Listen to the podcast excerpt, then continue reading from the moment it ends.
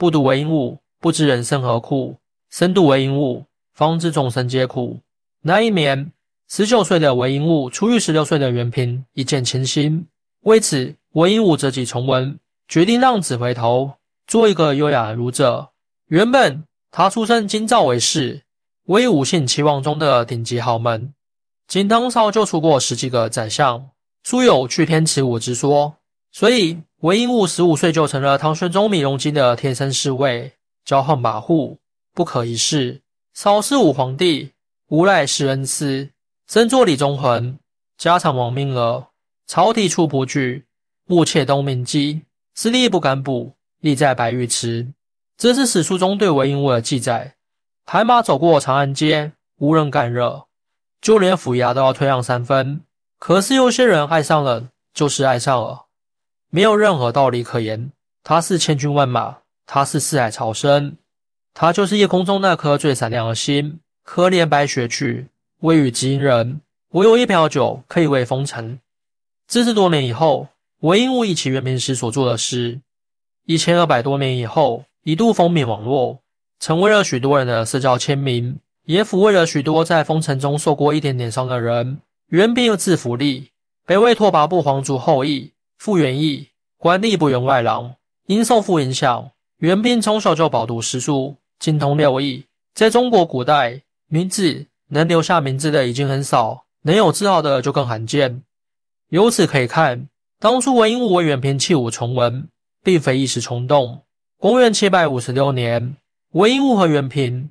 在京兆府昭应县成婚，此时安史之乱的战火已经蔓延，长安不久就沦陷了。而韦应物此前去武官之后，就入了太学读书，很长一段时间内都没有封禄，日子过得异常清贫。逢乱世，没有谁的日子会好过。七年后，韦应物出为洛阳城，有了一点微薄收入。然而他性情高，不是权贵，因承办不法军事而被诬陷。遂去官闲居整整八年，也就是说，元平嫁给韦应物后，韦应物只工作了一年，日子的寒苦程度可想而知。但是没关系，什么都没有的时候，他们还有爱情。唐代宗大历九年（公元七百七十四年），韦应物任京兆府公曹，日子终于好过了一点。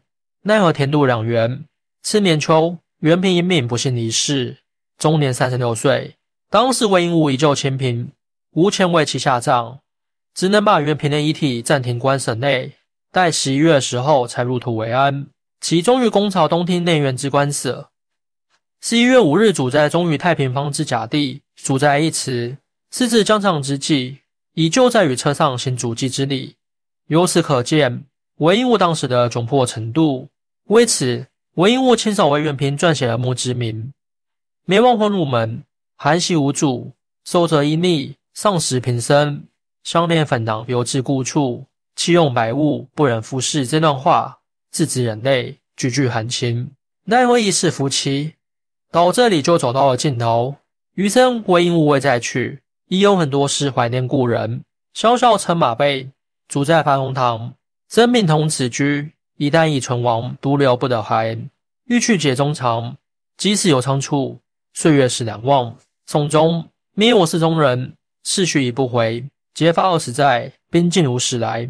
自丧事渊明过世以后，韦应物又经历了近二十年的宦海沉浮，曾官至从三品，但他始终清贫，不贪一分，以至于他在苏州谢官时，因误盘参归长安，只能寄居在永宁寺内，最后在那里辞世。有时候一个人不在了，一座城都是空的。公元七百八十三年。韦应物至楚州时，写下了“夫应一别后，流水十年间，欢笑情如旧，萧疏病已斑。”此次距离元平过世已经整整七年了。在这七年里，韦应物一直过着清简的生活，更多的是伴于山水之间。离开楚州前，韦应物又写：“春潮带雨我来急，野渡无人舟自横，何以解忧？唯山水与成佛间。”又有谁能想到？当初那个张扬跋扈的长安少年，如今真的成为了一个儒雅的诗人。嗨，有时候是可以改变一个人的。星河滚烫，你就是我的人间理想。迷路迷路，边草无穷日暮，写下这首调笑令时，韦应物已经进入了人生晚年。转关之际，四处游荡，遥见一壶酒，可以慰风尘。他在女儿结婚时，对自己的女儿说：“自小全内训，是孤以我忧。乃至托令门，任叙述无由。平简成所上，自从齐代周，萧公尊妇道，荣子顺其游。别离在京城，见了当何秋？居贤死之前，宁盖湖南收。你母亲去得早，缺少陪伴和教育。”所以担心你和婆婆之间的关系。幸好顾婿家是好门第，不挑剔你的过失。你母亲在世时就安贫乐俭，希望你能如她一般，尊敬长辈，恪守妇道，言谈举止不要越了规矩。